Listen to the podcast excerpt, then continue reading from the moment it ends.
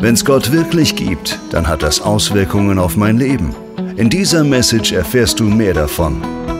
Willkommen bei der Home Church. Dein Abenteuer mit Gott. Heute ist ja der 22. Dezember und es ist der Tag, nur mehr zwei Tage, bis die Männer anfangen einkaufen zu gehen. Also manche müssen in der Hinsicht auch noch letzte Besorgungen machen, Christbaum kaufen und so weiter. Dann gibt es andere Leute, die beschließen dann, dass sie sich zu Weihnachten nichts schenken. Nichts kostet durchschnittlich 39,38 Euro, hat man herausgefunden. Ich weiß nicht, wie das bei dir ist, wie es mit deinen Geschenken ausschaut. Ja, also an Weihnachtstagen, da gibt es so viele Dinge, die diese Atmosphäre schaffen, die uns helfen, damit wir uns wirklich weihnachtlich fühlen. Ähm, fühlen. Und zwar zum Beispiel hier wunderschöne Dekorationen, Kerzen überall. Ich liebe Kerzen. Ich habe eine Schwäche für Kerzen, muss ich sagen. Lichter, Ketten, alles Mögliche. Und es wurde eine Umfrage gemacht unter Deutschen. Es wurden tausend Menschen befragt, was verbinden sie persönlich mit Weihnachten? Und da kamen so ganz unterschiedliche Antworten. Ein Paar präsentiere ich euch. 78 Prozent verbinden mit Weihnachten einen Tannenbaum. Also die meisten haben in den Wohnzimmern einen Christbaum stehen. 71 Prozent verbinden Geschenke damit, 70 Prozent gutes Essen, 67 ähm, Prozent geschmückte Geschäfte, 36 Prozent sagen Einkaufsstress und nur 41 Prozent der Befragten verbinden damit auch die Geburt Jesu Christi. Unter den Österreichern ist es auch etwas ähnlich. Auch Zeit für Familie, Kinder natürlich, Besinnlichkeit und Stille ist auch relativ hoch. Einkauf von Weihnachtsgeschenken, Rummel in den Einkaufsstraßen, Familienzwistigkeiten gehören anscheinend auch zu Weihnachten dazu. Sinnentleerte Rituale, Stress und Einsamkeit ebenso für manche Menschen. Und vor ein paar Jahren haben wir mit ein paar Leuten etwas Verrücktes gemacht. Und zwar, es gibt ja diesen Adventmarkt, diesen Weihnachtsmarkt da in Salzburg. Und wir waren damals Studenten großteils. Wir haben ähm, eine Bibel geschnappt und dann haben wir uns auf den, auf den Weihnachtsmarkt verteilt und haben dann einfach laut an verschiedenen Stellen, mitten unter den Leuten, unter den Ständen von Glühwein und ähm, allen möglichen Sachen, die dort verkauft werden, haben wir einfach das Weihnachtsevangelium vorgelesen, laut aus der Bibel. Und es war dann sehr interessant. Ich muss wirklich sagen, es war eine etwas verrückte Aktion, aber wir wollten eigentlich die Leute erinnern, worum geht's eigentlich an Weihnachten. Das Spannende war dann, dass ein Verkäufer von so einem Stand hat dann laut einem von uns Jungen zugerufen, hat, hat ähm, gesagt, hören Sie auf zu lesen. Und dann äh, war die Antwort, ja, ich lese einfach nur das Weihnachtsevangelium vor. Und er hat dann gesagt, und was hat das bitte mit dem Weihnachtsmarkt zu tun? Und ich habe gedacht, ja, bumm, also ähm, auf den Punkt gebracht. Ich war etwas schockiert. Aber dann einige Zeit habe ich nachgedacht und habe ich mir gedacht, vielleicht hat er recht. Vielleicht hat der Weihnachtsmarkt wirklich heutzutage mit dem Weihnachtsevangelium nichts mehr zu tun. Das sind zwei andere Dinge das, was die Leute so Land auf, Land ab mit Weihnachten verbinden, das sind haufenweise Geschenke. Natürlich muss die auch wer einpacken, einkaufen gehen zuerst einmal. Da beginnt ja der Stress schon. Was schenkt man überhaupt? Dann gibt es zahlreiche Weihnachtsfeiern, mit denen man beschäftigt ist. Also oft hat man dann, ist man dann an Weihnachten selber am Heiligen Abend eh schon übersättigt. Da kann man eh schon kein Essen mehr sehen, weil man schon ähm, die Tage davor einfach zu viel gegessen hat. Dann auch in, den, in der Arbeit, in den Firmen ist es stressig, viele Jahresabschlüsse, die zu machen sind in den Firmen, Vereinen. Und dann auch der Rummel, Stress, Familienstreitigkeiten, Hektik im Einkaufszentrum, aber auch, natürlich gehören auch solche Dinge dazu wie Punsch, Glühwein, Kekse, schöne Lichterketten in der Stadt und im besten Fall noch Schnee, den bekommen wir heuer in, zumindest in Salzburg, glaube ich, erst leider zwei Tage zu spät. Also das heißt, ähm, sehr oft scheint in den Weihnachtstagen das Äußere oft wichtiger zu werden als das Innere. Also so wenn das Äußere irgendwie perfekt ist, wenn die Deko passt, dann sollte eigentlich so Weihnachten wirklich da sein. Ähm, ganz so einfach ist es nicht. Also wir merken, das Weihnachtsfest ist mit einer Sehnsucht nach Perfektion, nach einer heilen Welt verbunden. Aber so diese stillste Zeit im Jahr, also Ich glaube nicht, dass das für viele Menschen stimmt, dass das die stillste Zeit im Jahr ist. Da müsste man sich Europax kaufen, dann hilft das vielleicht. Aber ähm, also stillste Zeit im Jahr ist es nicht unbedingt, sondern eher die stressigste Zeit im Jahr zum großen Teil, zumindest vor Weihnachten, bevor der 24. ist. Und sehr oft merken wir auch, dass der innere Frieden eigentlich trotzdem fehlt. Ja, wenn das Setting passt, alle Lichterketten aufgehängt, aber der innere Frieden, der kommt nicht automatisch mit der Lichterkette. Ob wir den Frieden von Weihnachten erfahren, das hängt hauptsächlich zusammen mit dem Inneren und sehr oft auch mit gelungenen Beziehungen. Wenn Beziehungen unter dem Jahr nicht funktionieren, warum sollten sie plötzlich an Weihnachten funktionieren? Wir wünschen uns, dass das Äußere passt, aber es reicht nicht, wenn wir einfach die Fassade weiß anmalen, sagen, es ist Weihnachten, alles schweigt, alles still, unsere Beziehungen passen für ein paar Tage und dann ist wieder alles im Normalzustand. Das funktioniert nicht, das kann für eine Weile gut gehen, aber meistens ist es ein explosives Fass. Und wenn wir einen Christbaum im Wohnzimmer aufstellen, dann ist die Familie auch nicht automatisch heil. Es ändert die Sache nicht. Vor kurzem hatten wir in der Home WG einen sehr hohen Besuch. Ich glaube, es war der höchste Besuch überhaupt auf der Mission Base. Und zwar kam ein Patriarch ähm, aus Damaskus und wir hatten diesen Patriarchen schon vorher mal in Damaskus getroffen. Allerdings war er damals noch nicht Patriarch. Und wir wussten nicht so ganz genau, wie hoch dieser Besuch war. Also wir ahnten, dass er zwar sehr hoch ist.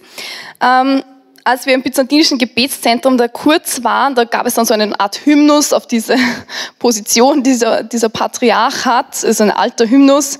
Er ist der melkitische Patriarch von Antiochien, Jerusalem und, und dem gesamten Orient. Also haben wir gedacht, aha, das klingt interessant. Und dann hat er bei uns zu Abend gegessen. Also es war ein sehr interessanter Abend. Die Tischgespräche waren Arabisch, Englisch und Deutsch gleichzeitig. Also etwas herausfordernd, muss man sagen. Und bevor dieser Besuch kam, haben wir uns in der Home WG sehr bemüht, dass alles ordentlich ausschaut. Ja, also äh, alle Spielsachen von Moritz verräumt und dann alles, was sonst so herumsteht und äh, was sich so angesammelt hat. Wir haben geschaut, dass es wirklich sehr, sehr ordentlich ist und dass so alles passt. Und mit ihm, mit dem Patriarchen, kamen dann noch ein paar andere Gäste, mitunter ein Bischof, der ist extra aus Australien hergeflogen, um ihn zu sehen. Ähm, wir haben ja gedacht, das ist ja quasi um die Ecke, oder hat sie eher gedacht wahrscheinlich, oder er hat den Unterschied zwischen Austria und Australia vergessen. Nicht ganz verstanden. Jedenfalls sitzen wir am Tisch und dann sind da diese Tischgespräche. Und dann war der Moritz sehr cool, also Moritz, drei Jahre, ich glaube, er ist jetzt gerade in der Kinderkirche. Und dann ähm, das Erste, was er erklärt hat, beim Eingang einen dieser Priester hat gesagt, ja, auf meinem Platz kannst du nicht sitzen. Und ja, aha, okay. Er hat gesagt, ja, der ist dir zu klein. Und dann haben wir so quasi dieses Tischgespräch versucht irgendwie zu führen. Und er ist neben diesem australischen Erzbischof oder Bischof gesessen. Und dann irgendwann zwischendrin, es war eher so ein bisschen ruhig, ähm, sagt er so, und wer bist du? also war das sehr unverblümt und direkt. Und ähm, das, was ich gesehen habe, ist, dass Kinder sich nicht sehr beeindrucken lassen von den Umständen, ja, sondern die sind da ziemlich straight und also egal, ob das jetzt der Erzbischof ist oder ob der jetzt oder der Patriarch oder ob sein Spielkollege aus dem Kindergarten da ist, ähm, also das ist da ziemlich egal. Ein Kind, das schreit, wenn es Hunger hat, es bekommt einen Wutanfall, wenn es genervt ist, egal ob das jetzt in einem Einkaufsgeschäft ist, ja, so zum Leidwesen der Mütter oft, oder wenn Gäste da sind, oder ob das jetzt daheim einem Spielzimmer ist, das ist dem Kind ziemlich egal. Also ich habe gelernt, so Kinder lassen sich nicht so sehr von den Umständen beeindrucken, wenn es um den Ausdruck ihrer Gefühle und ihrer inneren Haltung geht. Und ich glaube, bei Gott ist es ein bisschen ähnlich. Also in beeindruckt das Äußerliche kaum. Ja, ob da jetzt der Christbaum steht oder die Lichterkette, das ist für Gott jetzt eher egal. Er weiß, dass alles möglich ist und er weiß, dass alle Umstände ihm helfen können und ihm dienen können. Und auch wenn die Umstände einer Sache sehr widerstrebend ausschauen, dann muss man einfach etwas kreativer werden. Und ich glaube, das ist die Art und Weise Gottes. Und die gute Nachricht, die gute Nachricht von Weihnachten ist, Gott liebt es, besonders in, unvorstell, äh, in unvorteilhafte Umstände reinzukommen, weil das ist sein Spezialgebiet. Also da liebt er am meisten zu wirken, wenn du denkst, oh, unsere Familie versinkt wieder mal im Chaos an Weihnachten, dann Gratulation, das ist der beste, die beste Landebahn für Gott und dort kann er am besten hineinkommen. Warum das so ist, weiß ich leider auch nicht, aber wir Menschen leben eigentlich nie in einer perfekten Welt, auch wenn wir uns das ständig wünschen. Also das Chaos ist meistens näher dem Alltagsgefühl als die Perfektion. Zumindest ist das so meine Wahrnehmung, wenn ich in die Welt schaue und wenn ich die Zeitung aufschlage. Also Chaos an Weihnachten, vielleicht kennst du das, ähm, dass die Dinge nicht so laufen. Meistens haben wir so hohe Idealvorstellungen. Es muss alles äh, laufen. Die Kinder müssen die Lieder gut eingeübt haben. Ja, und wenn dann einer äh, trotzig ist und das Lied nicht spielen will, dann ist auch schon eine halbe Katastrophe. Das Essen muss passen, nämlich genau zur richtigen Zeit. Das Timing muss perfekt sein. Ja, die Deko sowieso, es muss alles zusammen, zusammengeräumt sein, das ganze Haus geputzt. Also die Ansprüche sind extrem hoch und sehr oft schaffen wir das eigentlich nicht. Aber Gott hat kein Problem mit deinem Chaos an Weihnachten. Gott arbeitet mit unperfekten Umständen. Das ist sein Spezialgebiet. Und wenn wir uns die Weihnachtsgeschichte in der Bibel etwas näher ansehen, dann merken wir, dass die Umstände dort mit Maria und Josef total miserabel waren. Absolut miserabel. Als sich Gott, quasi der Gott des Universums, entscheidet, auf die Erde zu kommen, waren, waren die Umstände eigentlich ziemlich die schlechtesten, die man sich vorstellen kann. Erstens, Maria wird unverheiratet schwanger, also normalerweise in der jüdischen Tradition müsste sie gesteinigt werden, zur Info. Das Kind dann ist vom Heiligen Geist. Also erklär das mal deinem Verlobten. Da muss ein Engel kommen, um den Josef zu erklären, dass, dass er Maria nicht verlassen soll. Also ja, eben das Kind ist vom Heiligen Geist. Und dann genau zu dieser Zeit, genau zum Zeitpunkt der Geburt, findet die erste Volkszählung statt in der Geschichte quasi dieses Landes.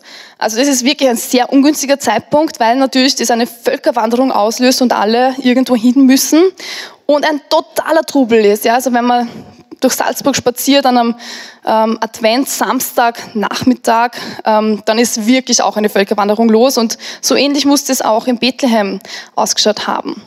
Maria ist hochschwanger, sie hat acht Tagesritte auf einem Esel, also das ist auch nicht sehr lustig. Und es war eben ein extremer Weihnachtsrummel in Bethlehem, wo sie hingekommen sind. Also wir würden uns denken, Gott, hättest du nicht eine Woche warten können, dass wieder daheim ist und dass es ein bisschen ruhiger abläuft. Aber scheinbar liebt es eben Gott, in unser Chaos zu kommen. Und dann natürlich die nächste Katastrophe, der Geburtsort ist ähm, ein Stall. Also wir dann das so glorifizieren, ja, da kommt ein bisschen Sternenstaub drüber und dann basteln wir schöne Krippe und es ist dann alles ganz gemütlich und mit Licht und so weiter, ganz idyllisch. Aber wir vergessen, dass das wirklich gewaltig noch missgestunken hat vermutlich, dass es kalt war und für eine gebärende Frau mehr als ungenügend. Gott kommt in unserem Alltag und gerade wenn wir denken, jetzt ist der ungünstigste Moment. Und für Gott musst du keine perfekte Idylle aufsetzen. Du musst nichts frisch anstreichen, um die Konflikte hinter den Kulissen zu verbergen, weil Gott kennt dein Herz. Und Gott will dein Herz. Und wenn wir, wenn wir die Weihnachtsgeschichte anschauen, dann sehen wir, dass Gott gerne ins Chaos kommt. Also stell dir vor, dieser Patriarch, von dem ich zuerst erzählt habe, er wäre gekommen, als wir mitten im Putzen waren, ja, zum Beispiel Staubsauger läuft, irgendwo hat jemand einen Wasserkübel stehen, alles liegt am Boden herum, weil er gerade irgendwann ein Regal sauber macht ähm, und Dinge liegen herum und der Moritz ist vielleicht gerade in seinem, in seiner Hochphase, dass, dass er die Spielsachen überall verteilt hat. Also wenn dieser Patriarch da kommt, wir hätten eine totale Krise bekommen. Aber manchmal ist Gott so. Er kommt genau da, wenn nichts passt. Und wenn wir denken, ah Gott, könntest du bitte eine Viertelstunde später kommen, dass wir wenigstens das Grobe in irgendeine Kammer reinstopfen, die Tür zu machen. Wenn wir das machen, dann sagt Gott, könnt ihr bitte in diese Tür reinschauen. Das ist das nächste Problem. Also, Gott will nicht nur den schön gedeckten Tisch, er will in deine unbefekten Umstände hineingeboren werden. Und manchmal würden wir sagen, Gott, das ist wirklich ein schlechtes Timing. Ja. Der Anton, der Anton hat letztens gesagt, Gott würde sagen, ähm, Anton, würde, Anton hat gesagt, Gott, das ist total suboptimal. Ja? Die, der Zeitpunkt ist total suboptimal. Und vielleicht kennst du das auch aus deinem eigenen Leben, dass manchmal etwas passiert, was überhaupt keinen Sinn macht.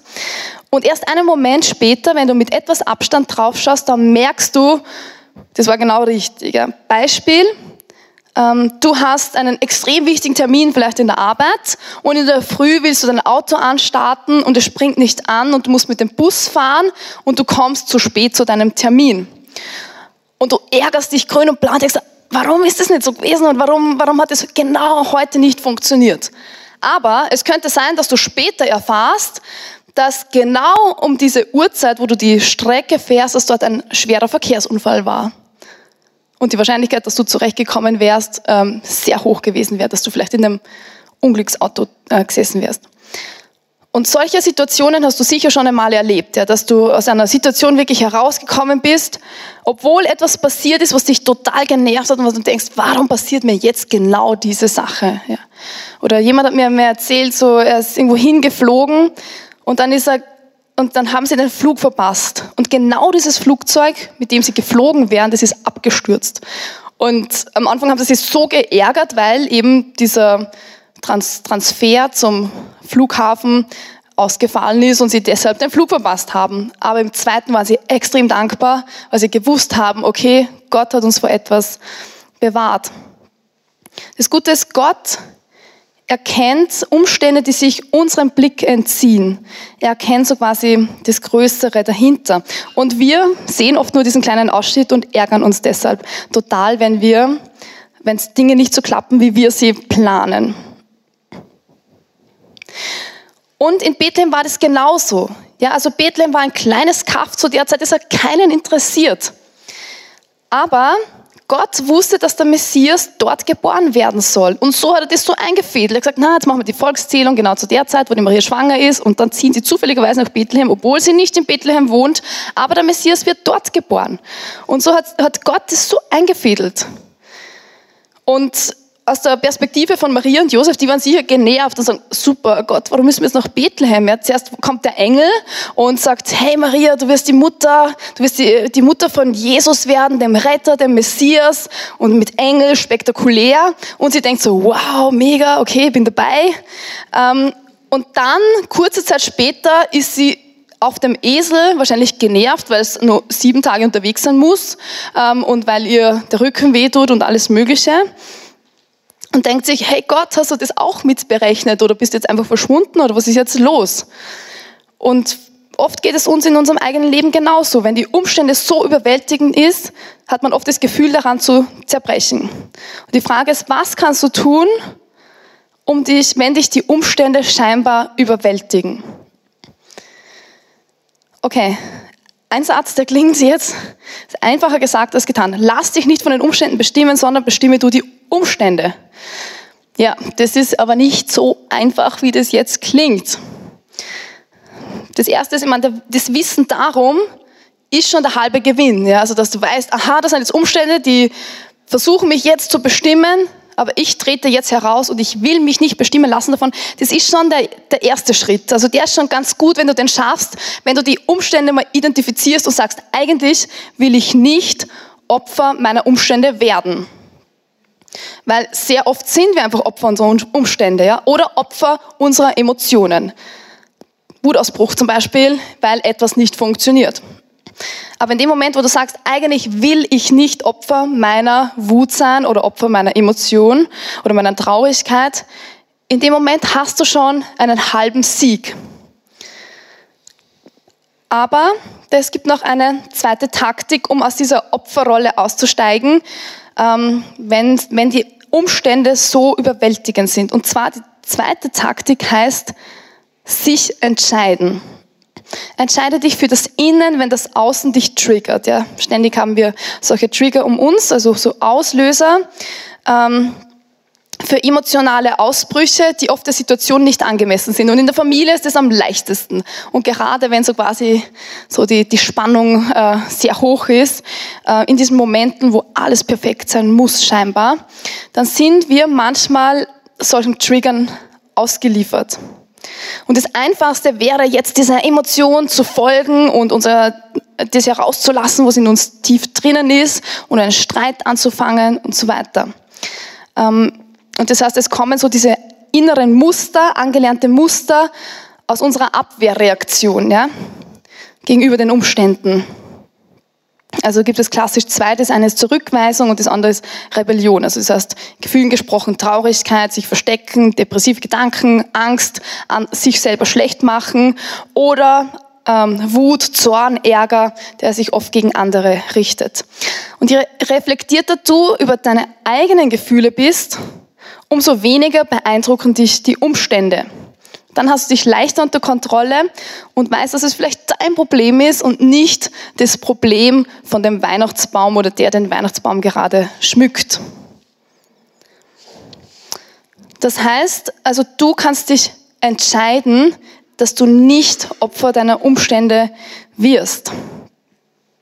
Werde proaktiv und entdecke das Gute in den Umständen. Das ist der zweite Schritt, dass du schaust, okay, was gibt es eigentlich Gutes zu entdecken? Und ich kann dir sagen, in jeder Situation gibt es Dinge, die gut sein können, ja, weil meistens ist unser Genervtsein auf einer auf sehr hohem Level, ja.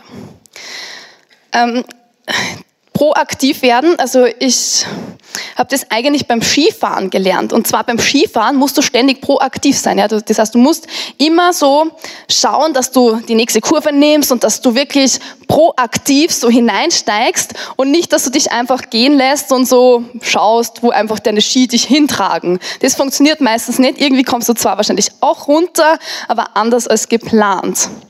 Also das heißt, beim Skifahren musst du proaktiv sein. Du musst on sein und aktiv etwas tun. Und genauso ist es eben mit den Entscheidungen. Ja, du musst Entscheidungen treffen. Und eine Entscheidung kann sein, ich versuche heute nicht genervt zu reagieren, wenn meine hohen Erwartungen nicht erfüllt werden. Heute lesen wir in der Schrift, und zwar von einem gewissen Ahas. Ähm, und zwar ist es so, dass Gott drängt den Ahas, eine Entscheidung zu treffen. Und er sagt, Ahas, du sollst mich bitten, ja. In jenen Tagen sprach der Herr zu Ahas, dem König von Juda, der sehr viel Kompromisse eingegangen ist ähm, mit anderen Völkern. Und er sagt, er bittet dir ein Zeichen von Herrn, deinen Gott. Und der Ahas, der verneint es dann mit einer scheinheiligen Formel, ähm, weil er sich nicht wirklich auf Gott einlassen will. Er hat eigentlich Angst, dass dann seine eigenen Pläne nicht zur Geltung kommen und dass sein Plan, sein Hunger nach Macht nicht aufgeht. Und er antwortet mit einer scheinheiligen Formel, indem er sagt, ich werde um nichts bitten und den Herrn nicht versuchen. So quasi, na Gott, passt schon. Also du musst jetzt nicht unbedingt in mein Leben kommen. Also du wirbelst wieder alles durcheinander. Bitte bleib, wo du bist, in deiner Ecke. So, es ist schon okay. Ja. Und dann sagt aber, ähm, spricht der Prophet, da sagte Jesaja, der Prophet, hört doch, Haus David, genügt es euch nicht, Menschen zu ermüden, dass ihr auch noch meinen Gott ermüdet? Darum wird der Herr selbst ein Zeichen geben. Siehe, die Jungfrau hat empfangen, sie gebiert einen Sohn. Das heißt, Gott fordert den Ahas auf, proaktiv zu werden. Er sagt, triff eine Entscheidung, entscheide dich für das Gute. Spiel nicht die ganze Zeit, mach nicht die ganze Zeit Kompromisse mit Völkern, die dich runterziehen und die das Negative in dein Leben bringen. Er sagt, Ahas, werde proaktiv. Triff eine Entscheidung und mach nicht die ganze Zeit immer so halbe Sachen. Und Gott entscheidet sich in dieser Situation, dass er selber auch proaktiv wird. Gott kommt in unsere Entscheidungen hinein. Wenn dich deine Umstände zu bestimmen versuchen, triff eine Entscheidung, dass du die Umstände in die Hand nimmst und nicht einfach in die Opferrolle gehst und aus deiner Wunde heraus agierst.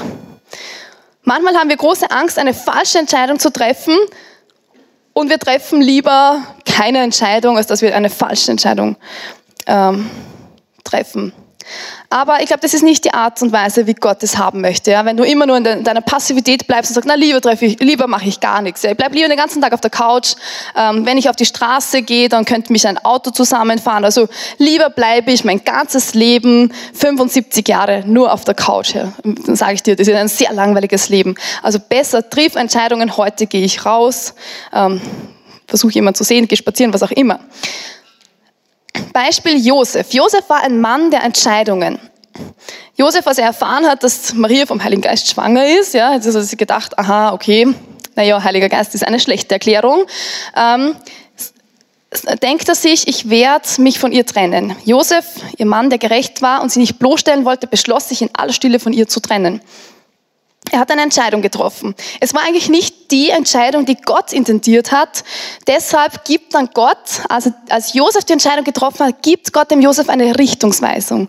Und das ist nämlich das Schöne. Gott arbeitet mit deinen Entscheidungen. Wenn du eine falsche Entscheidung triffst, dann korrigiert sie Gott, dann hilft dir Gott. Und zwar passierte es so, während er noch darüber nachdachte, da erschien ihm ein Engel des Herrn im Traum und sagte, Josef, Sohn Davids, fürchte dich nicht, Maria als deine Frau zu dir zu nehmen, denn das Kind, das hier wartet, ist vom Heiligen Geist. Okay, eine Bestätigung. Das heißt, Gott kommt in deine Entscheidungen hinein. Er arbeitet mit deinen Entscheidungen. Er geht quasi mit auf dem Weg nach Bethlehem. Ja, er sagt nicht, hey Maria, Nazareth, Engel, ciao, wir sehen uns dann bei der Geburt, wenn die Engel des Gloria singen und dann erst wieder in Jerusalem im Tempel. Nein, Gott geht mit. Er ist es, der uns zu den Entscheidungen drängt. Er gibt uns seinen Geist, damit wir proaktiv gute Entscheidungen treffen und nicht Opfer unserer Umstände sind. Jetzt noch einmal ganz kurz zusammengefasst. In den Weihnachtstagen scheint Äußeres oft wichtiger als das Innere. Die Weihnachtsgeschichte sagt eins, Gott arbeitet mit unseren unperfekten Umständen. Gott kennt Umstände, die sich deinem Blick entziehen. Er kennt die größere Perspektive. Deshalb lass dich nicht von den Umständen bestimmen, sondern bestimme du die Umstände. Wie? Indem du dich für das Innen entscheidest, wenn das Außen dich triggert. Und du kannst keine falschen Entscheidungen treffen, wenn du nahe mit Gott verbunden bist, weil Gott kommt in unsere Entscheidungen hinein. Deshalb werde proaktiv und entdecke das Gute in den Umständen. Vater, ich danke dir, dass du ein Gott bist, der mit uns geht und der uns in unseren Entscheidungen hilft. Danke, dass wir nicht Opfer sind, sondern dass wir Täter des Guten werden können. Danke für deinen Heiligen Geist, der uns lenkt und leitet und führt. Und wir wollen dir, Vater, heute alles geben, damit du mit uns und wir mit dir gute Entscheidungen treffen können. In Jesu Namen.